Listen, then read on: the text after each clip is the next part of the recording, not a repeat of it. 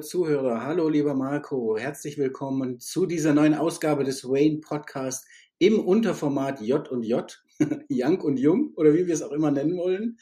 Ja, ich freue mich, dass ihr dabei seid. Ich freue mich, dass du da bist, lieber Marco. Ich bin Wolfgang Jung und ich bin heute in dieser Sendung der Co-Host und nicht der Co-Horst. Das wollte ich gleich mal gesagt haben.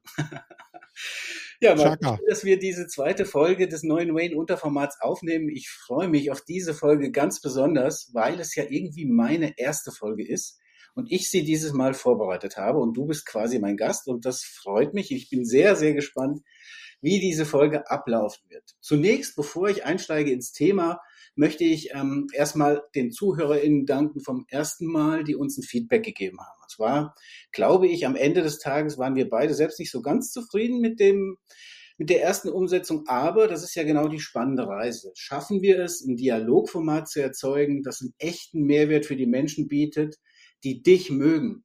Denn das ist ja klar, du warst bisher der einzige prägende Mensch hinter Wayne und hast dafür gesorgt, dass der Podcast sehr erfolgreich ist. Deshalb hören ihn, denke ich, sehr viele Menschen, weil sie genau mögen, wie du kommunizierst, was du kommunizierst und wie du es machst.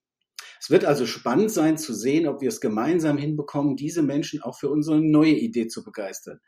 Also nochmal mein Dank an die Einlad für die Einladung von dir und für dieses spannende Experiment. Und mein Dank an alle die, die in welcher Form, auf welchem Kanal auch immer ein Feedback gegeben haben.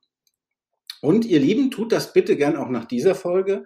Sagt uns, wie die Folge euch gefallen hat. Sagt uns, was euch nicht gefallen hat, was euch gut gefallen hat und wovon ihr gerne mehr haben möchtet. Ja, okay, genug der Vorrede. Jetzt zum heutigen Thema. Und ich weiß, Marco, du bist ganz gespannt. Ihr da draußen habt natürlich nicht mitbekommen, was. Die wissen ja, die wissen ja noch gar nicht, dass ich da bin. Genau, ach so, ja, vielleicht. Äh, Dann kann ja sein, dass ich gar nicht in der Leitung hänge. Ja, und du redest einfach nur. Hier prallen Welten aufeinander, liebe Hörer, ja. Also, und ich find's mega spannend wieder. Scripting trifft auf freie Schnauze und ich liebe das ja irgendwie. Und deswegen, also, hallo, ich bin da, ja. Ja, genau. Markus, da, das Problem ist, ich sehe dich ja. Wir beide haben ja Screensharing und deswegen warst du für mich präsent. Aber äh, erster Moderationsfehler im Podcast, natürlich den Gast erstmal begrüßen. okay. Gast. Ja, ihr wisst natürlich nicht, was wir im Vorfeld abgestimmt haben und natürlich weiß Marco auch nicht, um was es heute geht. Das ist ja die DNA dieses Formats. Ich hatte ihm aber die Option gegeben, eher ein generisches Thema mit gesellschaftlicher Relevanz oder ein Thema, das mich persönlich schon lange umtreibt und mich auch emotional relativ stark berührt, auszuwählen. Und Marco hat sich für das emotionale Thema entschieden. Yes, Sir. Ich habe ein entsprechendes Soundfile erstellt und dieses Soundfile ist nicht irgendwie ein Stück, eine Szene, sondern es ist eine Collage aus mehreren Szenen. Und obwohl ihr vermutlich alle und Marco auch du relativ schnell erkennt, um was es geht, möchte ich euch trotzdem, bevor wir uns das Soundfile anhören, eine Illusion mit auf den Weg geben. Okay, ich bin gespannt. Du, soll ich jetzt die Augen zumachen? Du kannst die Augen zumachen. Ja, finde ich cooler irgendwie. Wie du möchtest, okay. Ja, ich. Wenn ihr da äh, draußen zuhört am Auto, im Auto seid, lasst die Augen bitte offen, aber ansonsten gerne auch die Augen schließen. So, ich habe jetzt eine schwarze Fläche, fang an zu tuschen. Okay. Marco, und du, wenn du gerade da draußen zuhörst und Lust hast, Teil dieser Illusion zu werden, stell dir bitte folgendes Szenario vor. Du bist in deinen frühen 20er Lebensjahren, also sagen wir mal 21 oder 22 Jahre alt. Du hast die Schule abgeschlossen, bist voller Tatendrang. Erinnerst du dich noch an diese Zeit? Du bist körperlich, wie man sagt, top in shape, trainierst viel, machst Sport. top in shape, warte mal, ich muss mal sacken lassen. Ja, mal weiter. Top in shape, ja, genau. Hast viele Freunde und du führst ein sehr soziales Leben. Unter anderem beherrschst du in deinem Sport eine ganz besondere Übung, die für andere Menschen fast unmöglich ist. Du erzählst auch gerne davon und so kommt es, dass du anderen diese Fähigkeit auch zeigst. Es dauert nicht lange und die Idee ist geboren, dich mit dieser Übung für einen Wettbewerb im Fernsehen anzumelden. Und du bekommst eine Zusage. Ab sofort trainierst du noch mehr, tagtäglich, Woche für Woche, über Monate extrem intensiv. Deine Freunde und deine Familie unterstützen dich zu 100 Prozent. Und je näher der Tag der Sendung rückt, umso mehr Emotionen spürst du in dir. Vorfreude, Respekt, Aufregung. Du bist voll motiviert, perfekt durchtrainiert und freust dich auf den Auftritt und dein Leben danach. Genau. Denn nach der Sendung möchtest du deinen Eltern mitteilen, dass du eine gemeinsame Zukunft mit deiner Freundin planst. Und du möchtest in Urlaub fahren und mit deinen Freunden mal wieder richtig Spaß haben. Es ist ein überdurchschnittlich warmer Novembertag und die Sonne lacht, als du in das Fernsehstudio gehst. Alles ist perfekt vorbereitet. Mehrere hundert Menschen sitzen in dieser riesigen Halle und du spürst plötzlich Druck. Einen seltsamen Druck, den du bei deinen vielen hundert Übungen so noch nie gespürt hast. Es ist Samstag, der 4. Dezember 2010. Es ist 21.50 Uhr, als du an der Reihe bist. Du weißt, ein Millionenpublikum schaut dir jetzt zu und dieser Abend wird dein Leben verändern. Du freust dich und du bist motiviert. Der Moderator scherzt und sagt dir, dass du bei Zweifeln bitte ein Zeichen geben sollst. Und du antwortest, das kommt überhaupt nicht in Frage. Und genau an diesem Punkt starte ich jetzt das Soundfile. Wenn du den Eindruck hast, du schaffst es eventuell nicht, aber bevor du am Scheibenwischer klebst, brichst du ab. Kommt überhaupt nicht in Frage. Gut. Oh. Okay. Dann sag Das mir bitte. Hier ist der Fangruppe. Thomas, wir bleiben hier, weil es ist Wir stellen die nachher, wir stellen die nachher noch ein bisschen ausführlicher vor. Aber er hat extra gesagt, ich bin in einer Konzentrationsphase. Ich muss mich auf diese Sache einstellen, psychisch. Also labert mir nicht zu lange voll. So, jetzt geht er an den Start. Konzentrier dich, solange du willst. Gib mir einfach ein Zeichen, dass du soweit bist, damit das vom Timing her genau funktioniert. Eines der Autos ist sogar der Vater mit dabei. Fünf Autos. Er springt über jedes und gibt mir jetzt das Zeichen und ich sag, top. Die Wette gilt.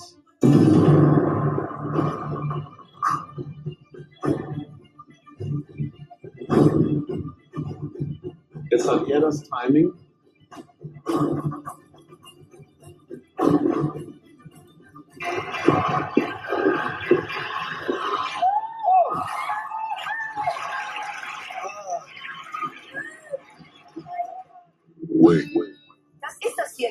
Vater, ja. Ja. Was für ein Gefühl muss das für diesen Vater sein, wenn ihm sein eigener Sohn vors Auto läuft?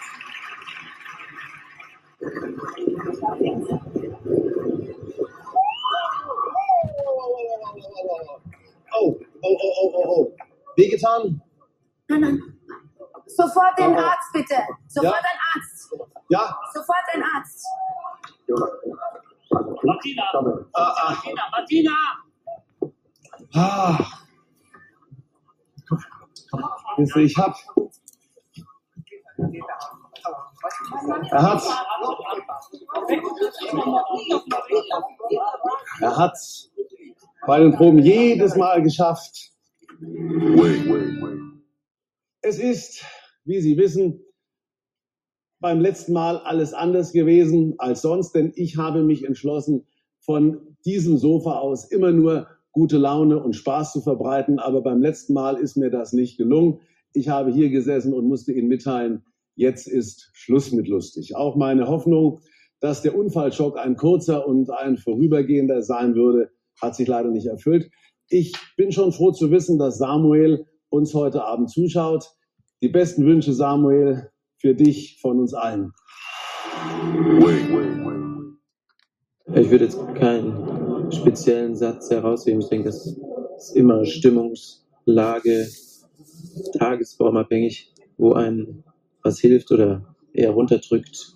Es kann manchmal der gleiche Satz sein, der einem hilft oder runterdrückt. Mir fällt auch spontan nichts Richtiges ein, außer vielleicht äh, ja, die diesjährige Jahreslosung aus dem Korinther, die äh, äh, sagte, Gottes Kraft ist in den Schwachen mächtig. Mit schwach äh, fühle ich, fühl ich mich rein physisch natürlich angesprochen. Und das kann eine Ermutigung sein.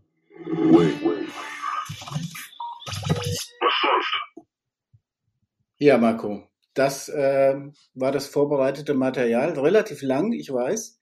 Aber ich habe es schon, glaube ich, so weit zusammengekürzt, wie ich denke, dass die Story rüberkommt, die ich quasi jetzt hier diskutieren möchte mit dir. Was hast du gehört? Was hast du vorher gedacht, um was es geht? Und wie sind jetzt spontan deine Gefühle damit?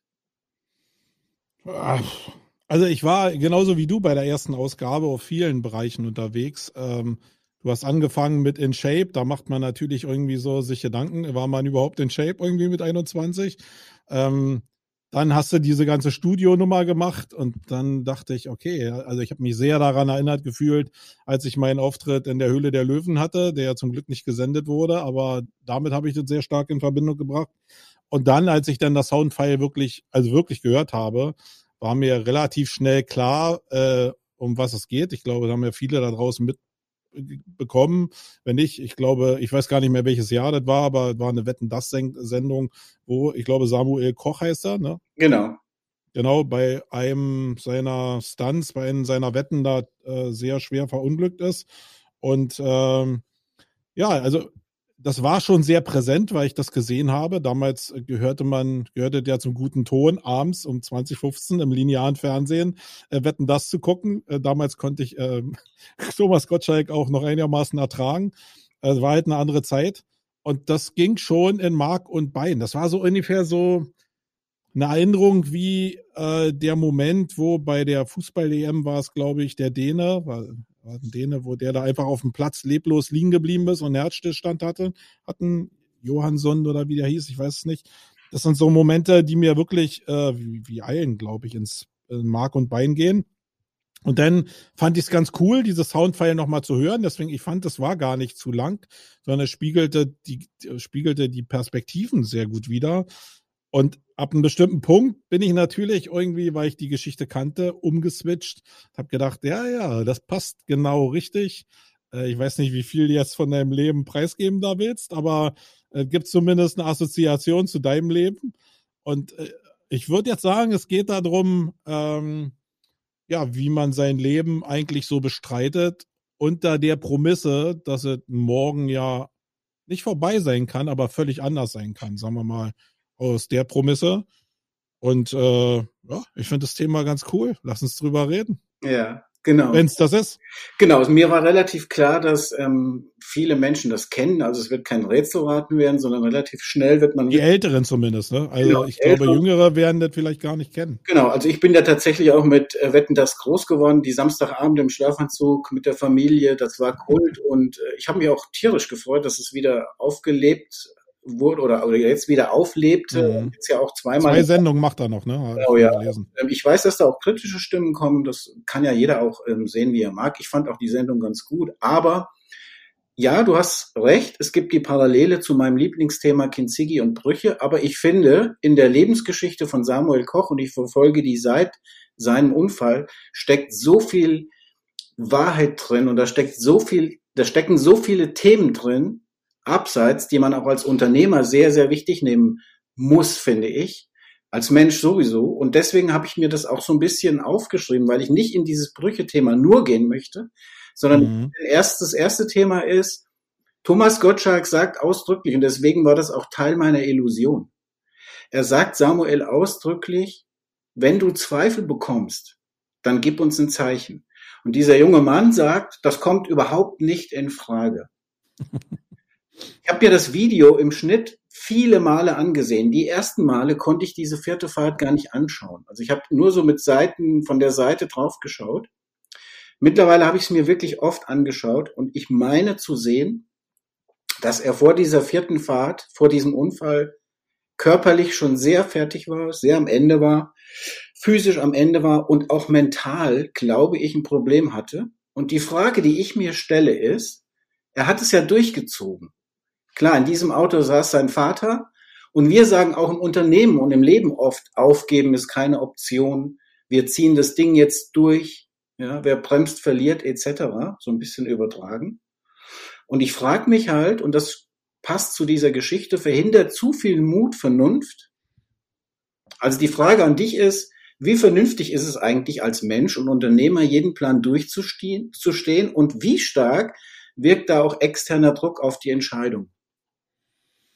Ich glaube, ja, coole Frage. Ähm, ich glaube, das ist eine Sache, die mir in den letzten Jahren schon maximal widerfahren ist, weil ich jemand bin, der eigentlich wie Samuel Koch, so kommt es mir jetzt vor, wo du äh, dieses Bild aufmachst, eben mit vielen meiner Unternehmungen äh, von denen ich wusste, wie jetzt eine Marketing Underground oder auch eine ODC, die wir gebaut haben, oder viele andere Sachen auch im Unternehmensumbau, dass die mich an meine Grenzen führen.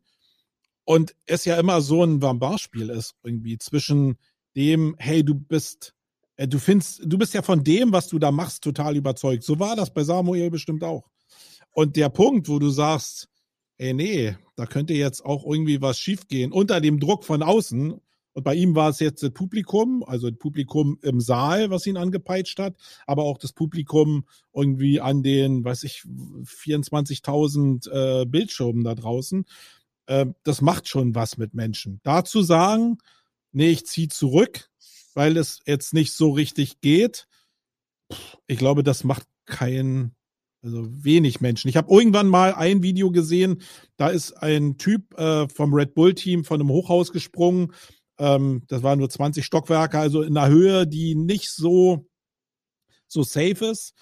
Und der hat gesagt, nee, das geht heute nicht. Irgendwie in der Konstellation zwischen Wind und seiner eigenen Verfassung hat der gesagt, ich mache das nicht. Und ich kann mir gut vorstellen, ohne es zu wissen, dass da auch entsprechender Druck von von Red Bull dahinter war, weil das sind halt äh, irgendwie Werbegelder, die damit eingenommen werden. Und bei mir war es halt so, dass finanzieller Druck da war. Ja? Also du musst ja bestimmte Sachen ab einem bestimmten Punkt gibt so ein, ja, es gibt gar keinen so ein Point of No Return, irgendwie, würde man vielleicht ja. sagen, wo man, wo man einfach so viel entweder Kapital schon eingesetzt hat und auch schon wieder verplant hat, wo du einfach gar nicht mehr die Reißleine ziehen kannst, weil einfach das dich, ja, ich meine, ich könnte mich immer darauf zurückziehen und sagen, äh, ich bin jetzt eine GmbH, aber unter Corona habe ich schon auch gelernt, dass das zwar ein bisschen beruhigt, auch meine Familie beruhigt, aber es fühlt sich immer noch scheiße an. Und gerade in 2020 hatte ich schon Momente, wo ich wirklich so Halsschmerzen gekriegt hatte, weil ich gedacht habe, mich wirkt einer. Und das ist egal, ob du eine GmbH hast. Du hast halt irgendwie alles, für was du gearbeitet hast, entscheidet sich dann an dem Moment. Und so war es bei Samuel, glaube ich, auch. Wenn der das geschafft hätte, wäre der Held der Nation gewesen, wäre vielleicht angesagter Stuntman gewesen.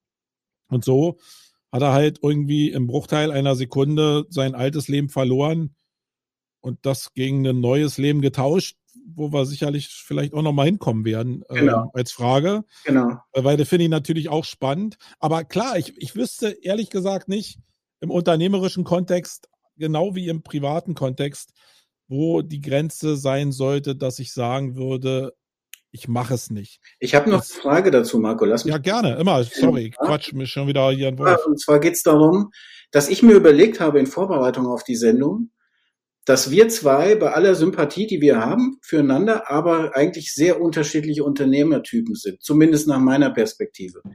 Und ich ja, glaube, jetzt lassen wir mal den Scherz beiseite, weil ich muss natürlich auch sagen, ich habe das nicht umsonst gesagt, das Leben von diesem jungen Mann ähm, begleitet mich wirklich seit 2010. Also ich sage jetzt nicht wegen dieser Sendung, ich gucke immer wieder, was macht er, wo ist er Schauspieler, welche Schauspieler. Ich habe ihn auch schon live gesehen. Er spielt ja, er hat ja seinen Traum vom Schauspiel erfüllt. Aber nochmal zurückzukommen auf dieses Thema verhindert zu viel Mut, Vernunft, habe ich mir überlegt, wenn wir beide, und jetzt lassen wir den Scherz mal weg, dass wir natürlich so einen Stunt beide niemals hätten machen können, ja. Aber wenn wir in der Situation gewesen wären, glaube ich, wäre ich eher derjenige gewesen, der gesagt hätte, nee, das ist mir zu riskant. Und du eher derjenige bist, der sagt, ich gehe das Risiko. Also so würde ich uns grundsätzlich einschätzen, egal ob es um Investitionen geht, um andere Dinge. Und meine Frage ist eigentlich, ich glaube, das würde auch vielleicht die ZuhörerInnen interessieren, die Frage, wie wägst du Risiken ab? Also warum an irgendeiner Gabelung des Weges gehst du ja rechts und nicht links eher, ja, tendenziell. Und gibt es so einen Punkt, wo du sagst, das ist mein Entscheidungskriterium oder wie entscheidest du, ob du etwas machst oder nicht? Ich glaube, das ist ja immer so diese einfache Frage, die ja auch die ganzen Surmenschen sich stellen, dass sie eine einfache Antwort suchen auf, äh, auf ein komplexes Thema. Ich glaube, im Kern ist es bei mir, ich bin ja 52 Lenzer alt, werde bei 53. Da ist eine Menge Erfahrung mit bei irgendwie, was so ein Bauchgefühl ausprägt, wo man schon sagt, okay, was schaffe ich jetzt? Also finanziell, klar, die Sachen sind oftmals klar, aber nicht alle klar. In so einem Projekt sind manche Sachen einfach die, manche sind sehr hart, wo du sehr hart steuerst und an manchen Sachen bist du mit Prognosen unterwegs und hoffst natürlich auf, eine, auf ein gewisses Spiel. Ähm, im, ähm, also das ist so der unternehmerische Part, wo ich sage, okay, äh, das habe ich noch im Griff. Bei dem, was jetzt den Mut angeht, das Ding durchzuziehen, ist es bei mir zumindest immer so ein Spiel, wo ich denke, wie sind die Reaktionen der Menschen und vor allen Dingen, welche Menschen reagieren wie. Das ist für mich total wichtig. Also ich bin überhaupt, ich bin, die was? Also auch Druck von außen eigentlich. Natürlich, immer Druck von außen. Also es gibt natürlich auch Menschen, da, da norde ich ein, wenn die mir was reflektieren, auch du, ich zeig dir auch eine Menge von meinem Zeug,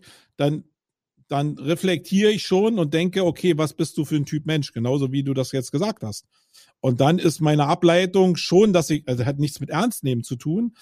Aber wenn ich Leute habe, die eher ein bisschen strukturierter sind und anders sind als ich, dann dann, dann wird mich das nicht so richtig umbiegen, wenn das nicht ein Argument ist, wo ich denke, oh scheiße, das habe ich nicht beachtet. Mhm. Sondern es gibt natürlich immer die Schwelle, wo ich sage, nee, ist cool, dass er das nicht machen würde, dann mache ich es halt aber und probiere aber trotzdem zu verstehen, was du eigentlich damit aussagen wolltest.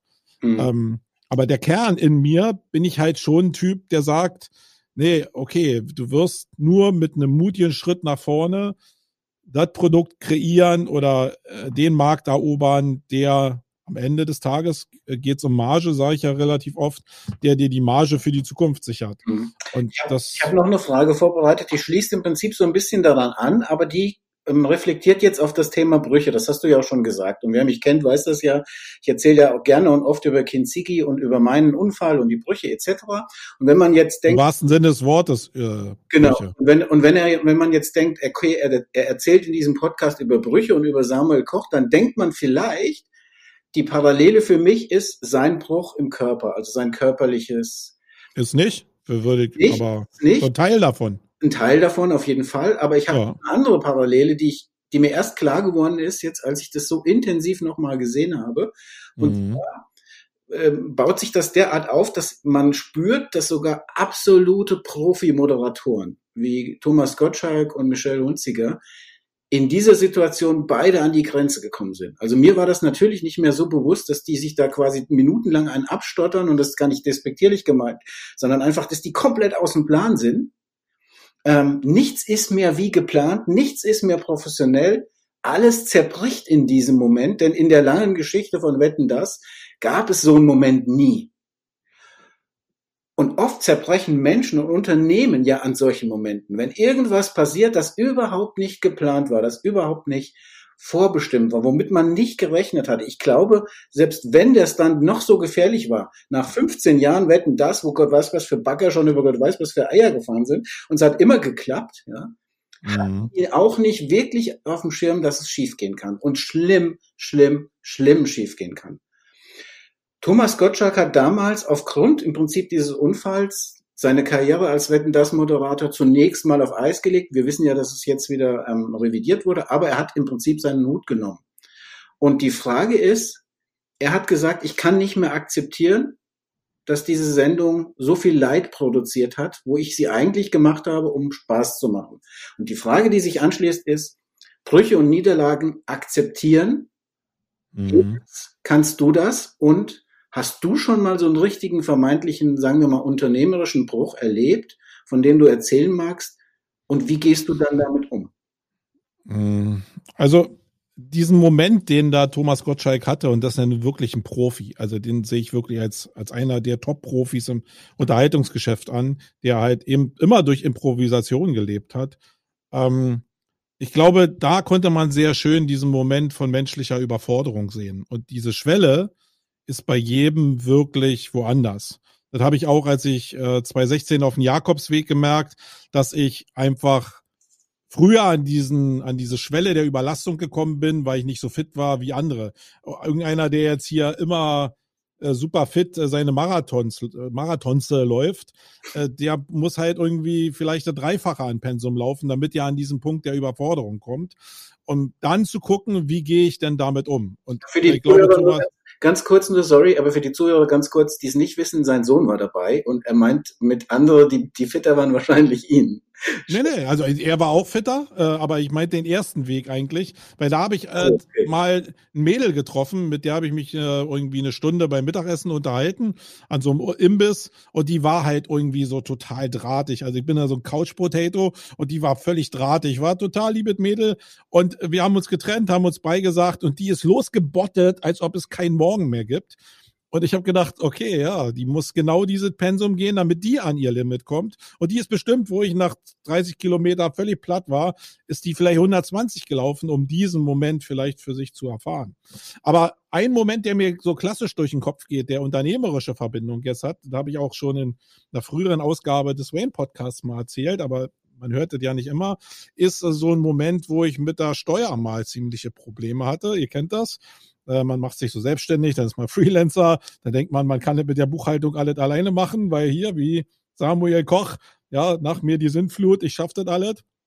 Und so ist es wie mit dem äh, Ausbildungsheft, wenn du einfach mal anfängst, äh, irgendwie was schleifen zu lassen, dann summiert sich das ja immer. Und dann wieder anzufangen, ist halt relativ schwierig. Und äh, ich kam halt an den Moment, wo ich halt äh, eine Anzeige wegen Steuerhinterziehung gekriegt habe, weil ich eben nicht hinterhergekommen bin.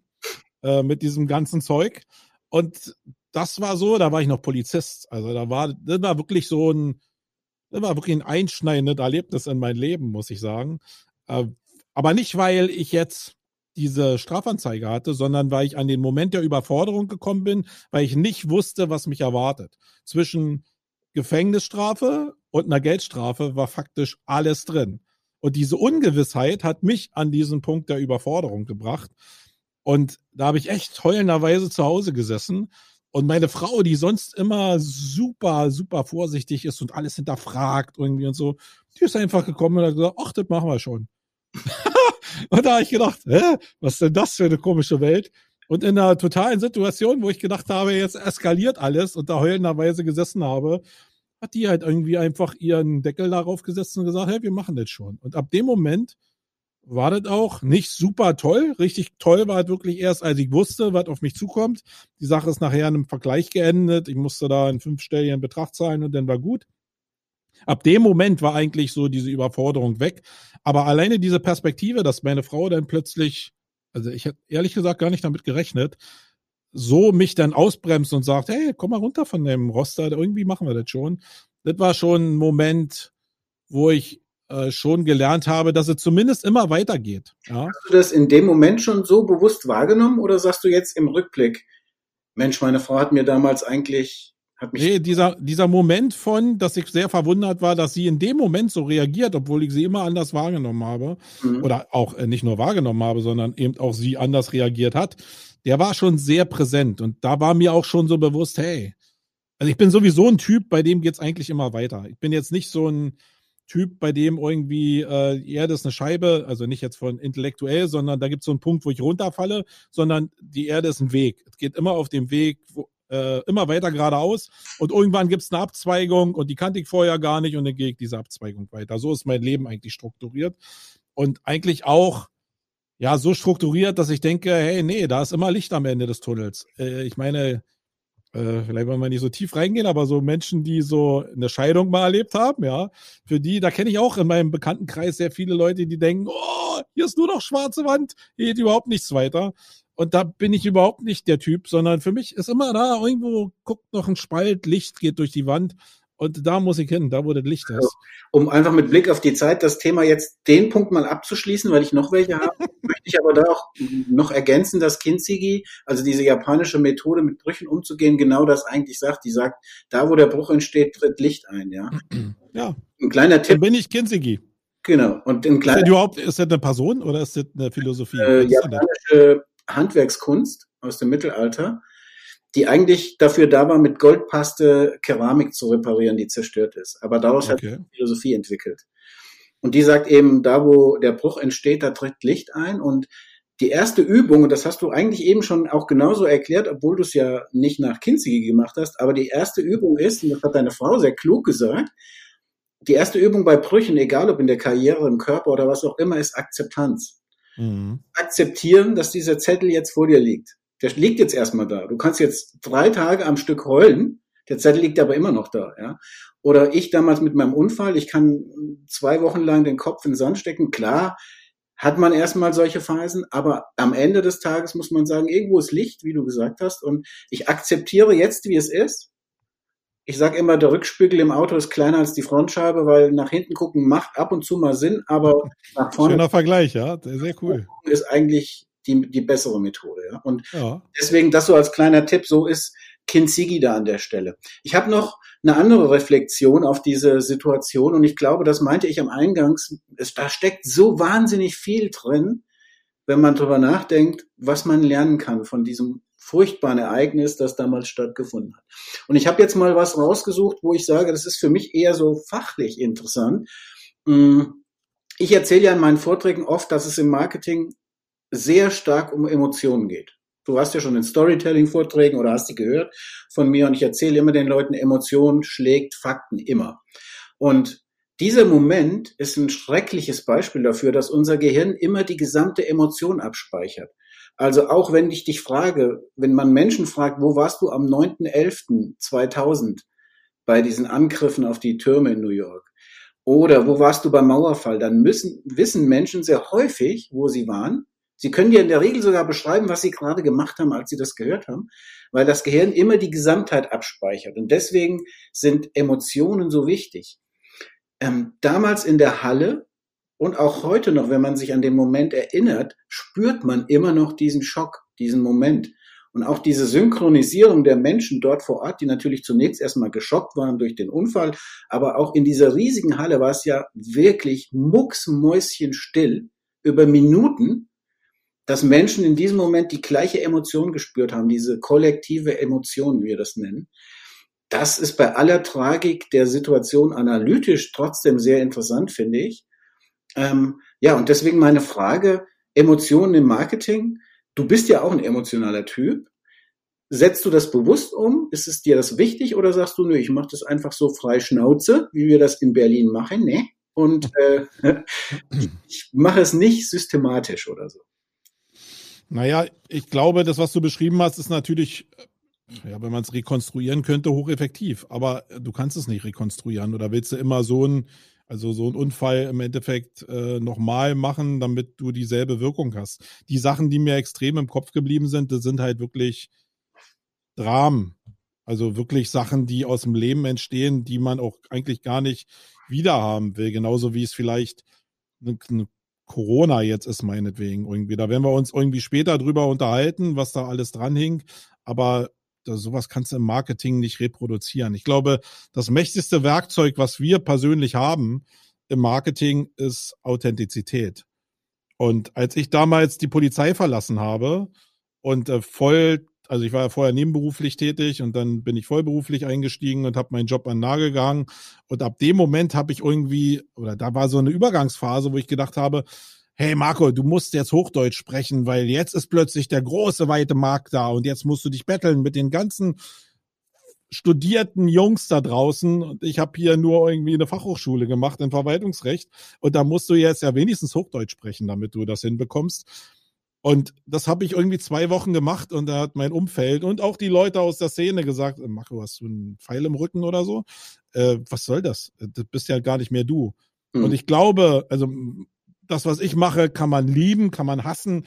Viele Leute mögen diese berlinerische Art überhaupt gar nicht, weil sie halt sehr direkt auf den Punkt ist. Aber was sie halt beinhaltet, auch zumindest in meinem Fall, ist wirklich eigentlich ein relativ hohes Maximum an Authentizität. Und ich glaube, das ist die größte, also die mächtigste Sache, die wir da draußen auslösen können. So, also das zeigt ja auch der Erfolg von YouTube mit Formaten wie ein Tanzverbot oder so, der ja nur authentisch äh, irgendwie Millionen da äh, als Abonnenten hat. Der, der macht, der zeigt nur sein Leben völlig authentisch und das ist so freaky, wie das Leben halt ist. Mhm. Und ich glaube, damit im Marketing zu arbeiten, ist wirklich äh, ein extremes Schwert, am meisten mit Emotionen behaftet, aber auch das, wo man einfach so ja über seinen Schatten springen muss und einfach mal loslabert. Ja, deswegen habe ich ja von Anfang gesagt, auch in diesem Format ist es jetzt so, dass Scripting auf freie Schnauze trifft. Mhm. Und die Frage ist, was ist jetzt mächtiger? Das ist so die Frage st stelle ich mir jetzt während dieses Podcasts jetzt hier schon. Äh, und beides hat Vorteile, weil natürlich ein Scripting auch Sicherheit gibt und ich halt einfach nur drauf loslaber und manchmal auch so geistig halb so den Faden verliere. Ähm, ich glaube also, um auf deine Frage zurückzukommen, diese hammerharten Momente, wie du sie jetzt beschreibst, die kann man nicht rekonstruieren im Marketing. Und ähm, das, was ich am mächtigsten gespürt habe, sind so Sachen von Authentizität und Sachen, wo du wirklich mit Menschen agierst. Das, was ich mit der Campix mache, zum Beispiel, und die Reichweite, die ich damit generiere, das direkt am Menschen. Das ist eins zu eins. Und damit kriegst du Bindungen, wo viele Firmen eben, die hätten sie gerne. Ich sage die kriegen die aber nicht. übrigens in meinen Vorträgen immer den Menschen, ich persönlich sage nie Authentizität, weil ich finde, außer uns beiden kann das eh kein Mensch vernünftig aussprechen. dass, dass es mir so gut gelungen ist, aber Authentizität. geübt. Authentizität ist ja wirklich ein, ein, ein Wortmonster. Ich ähm, glaube, dass es besser ist und ich bin auch ein Verfechter davon, einfach zu reden. Also so, dass Menschen nicht darüber nachdenken müssen, synaptisch. Und deswegen sage ich immer echt sei einfach echt. Und ich bin total bei dir. Du bist sehr echt in der Branche. Du bist unverstellt, ungeschminkt und äh, direkt. Und das ist, glaube ich, auch wirklich deine Marken-DNA. Ich habe noch einen letzten Punkt mit Blick auf die Uhr, den ich gerne noch besprechen möchte mit dir zu diesem, zu dieser Geschichte. Und eine Sache mhm. möchte ich auch noch sagen. Ich habe auch ehrlich, du weißt es ja, ich habe lange überlegt. Ich habe dir ja nicht gesagt, welche Themen ich habe, aber welche ich nehme. Ich habe wirklich bis zum Schluss gehadert, ob man so ein Event oder diesen Unfall für so eine Sendung hernehmen darf. Ist das ethisch und moralisch korrekt? Ich habe dann entschieden, ja, weil ich auch weiß, wie Samuel Koch mit dieser Sache umgeht und dass er bis heute, ich habe viele Interviews von ihm gesehen, ich sagte ja schon ein paar Mal, dass ich sein Leben verfolge seitdem, mhm. ich habe noch nie in keinem einzigen Interview von ihm einen Vorwurf an irgendjemand gehört. Also er ist da sehr bei sich und da schließt sich auch meine nächste und letzte Frage an an dich oder der Themenkomplex. Samuel Koch war vor dem Unfall und ist bis heute ein sehr gläubiger Mensch und ein bekennender Christ, der auch aus einer sehr christlichen Familie kommt. Er zitiert ja auch am Ende meines Soundfiles und deswegen mir war es sehr wichtig, trotz der Länge, dass ich auch nochmal quasi einen O-Ton von ihm dabei habe. Er zitiert ja und sagt, oft sei genau die Schwäche mächtig. Ich bin Atheist, ich bin gläubiger Atheist und mich interessiert erstens, glaubst du? Magst du sagen? Und wenn ja, an was oder wie glaubst du? Und hilft dir dieser Glaube auch im täglichen Business oder sagst du, nee, also Business und diese Welt, in der wir uns jeden Tag bewegen, hat für mich mit Glauben eigentlich nichts zu tun? Oh, also ich bin überhaupt gar kein Gotteskind, muss ich sagen. Ich bin zwar ähm, eingesegnet. Ehrlicherweise muss ich sagen, also geht ja um, man muss ja authentisch sein, ging es mir damals nur um die Geschenke. Äh, also ich war schon als, als Knirps überhaupt gar kein gläubiger Mensch. Andererseits ist es so, dass Glauben, jetzt mal abseits von der Geschichte der Kirche, das Glauben an sich also der Buddhismus zum Beispiel, ohne dass ich jetzt diese Geschichte von, wie sind die Menschen entstanden, irgendwie aus einer Rippe geschnitten, Adam und Eva, diesen ganzen Schnatteradatz, der ist ja nun völlig absurd. Äh, zumindest wenn man ein bisschen so ein wissenschaftliches Interesse hat oder als Basis nimmt.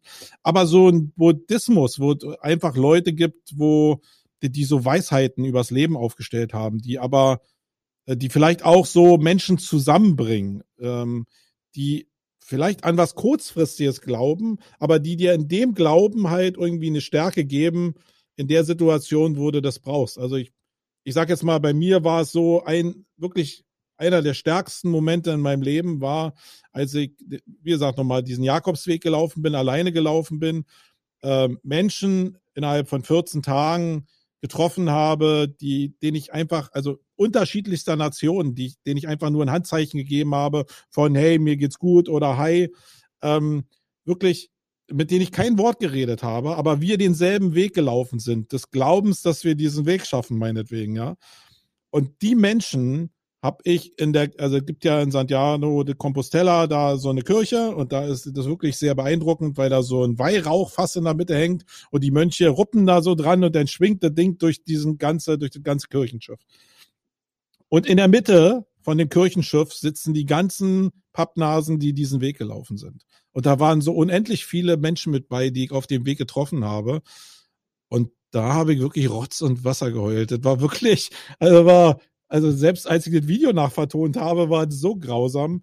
Ähm, also grausam schön. Ich weiß gar nicht, wie ich das sonst sagen äh, kann. Aber das hat eben gezeigt, dass, das war jetzt kein Glaube, aber das hat mir so gezeigt, dass wenn Menschen zusammenkommen, dass daraus eben eine Magie entstehen kann. Und nichts anderes ist für mich Kirche eigentlich, um da diese Brücke zu schlagen. Mhm. Und ob du jetzt an, an, an Allah glaubst, an Gott glaubst oder so, es geht eigentlich um die Macht, Menschen zusammenzubringen. Vielleicht denn auch aus meiner Sicht hinter einer Geschichte, die irgendwie glaubwürdig ist.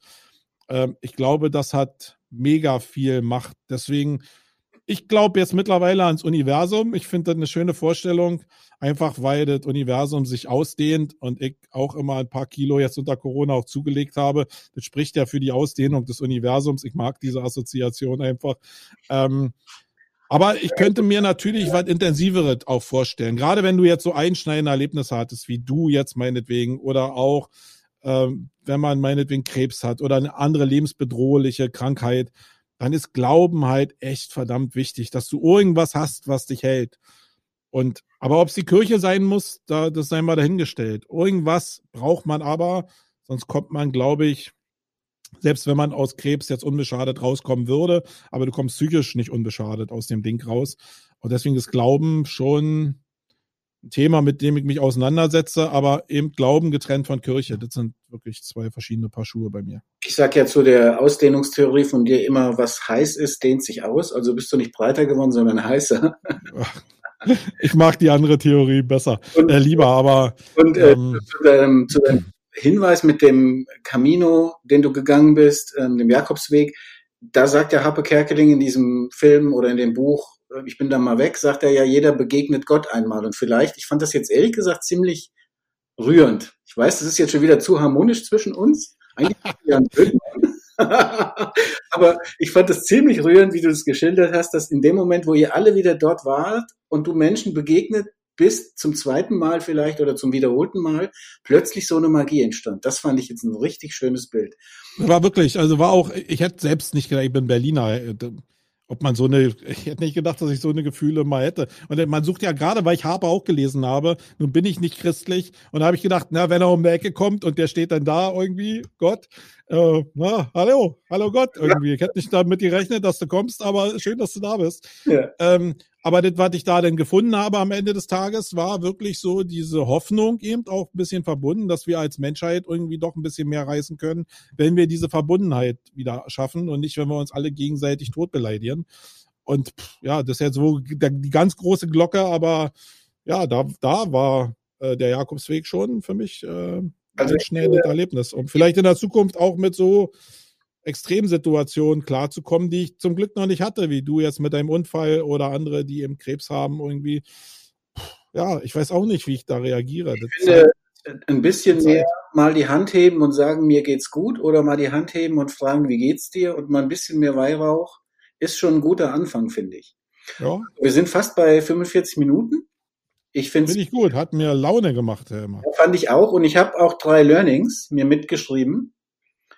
Meine, meine drei Learnings für heute und vielleicht als Anregung für die ZuhörerInnen, dass sie nochmal drüber nachdenken können. Meine sind, ich glaube, an der richtigen Stelle im richtigen Moment Nein zu sagen, eine Sache nicht durchzuziehen und vielleicht damit Schwäche zu zeigen, ist in Wirklichkeit eine der großen Stärken, die wir haben. Also, ich glaube, da kann man mal drüber nachdenken.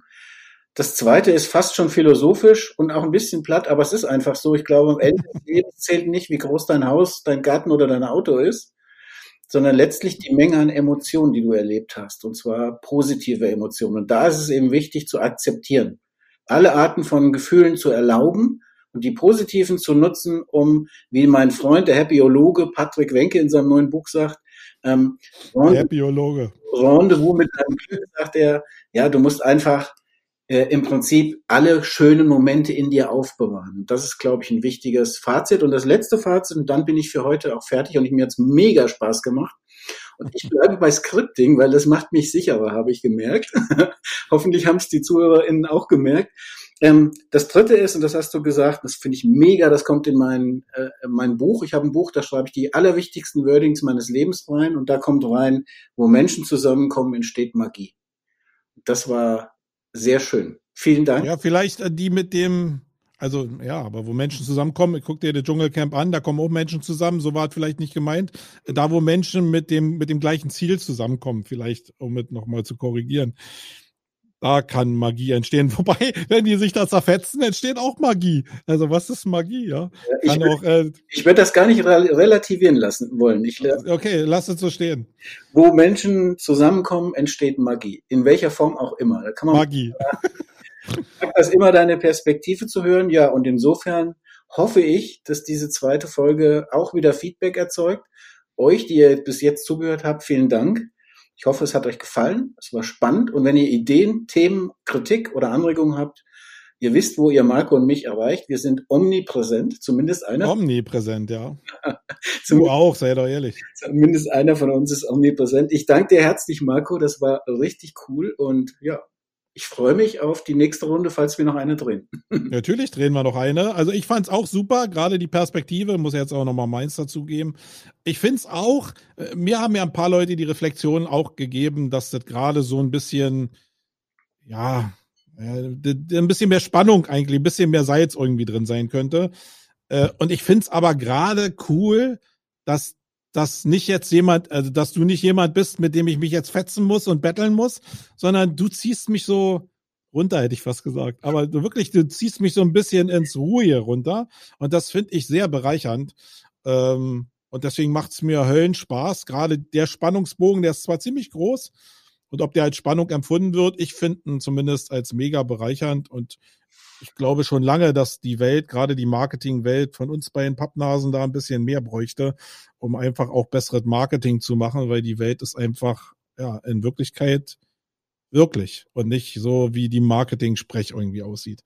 In dem Sinne, auch dir herzlichen Dank, lieber Wolfgang, und wir machen auf jeden Fall äh, weiter. Also sage ich, lege ich jetzt einfach fest. Und ich habe auch schon ein paar Themen ähm, zurechtgelegt. Ja. Ja, das heißt, du musst weiter mit deinem Scripting arbeiten und äh, das finde ich aber cool, weil das kann ich dann abreiten. So, das wird ja eine Running Gag irgendwie. Das ist richtig klasse. Alles klar, mein Guter. Jingle ab und wir sind raus. Tschüss.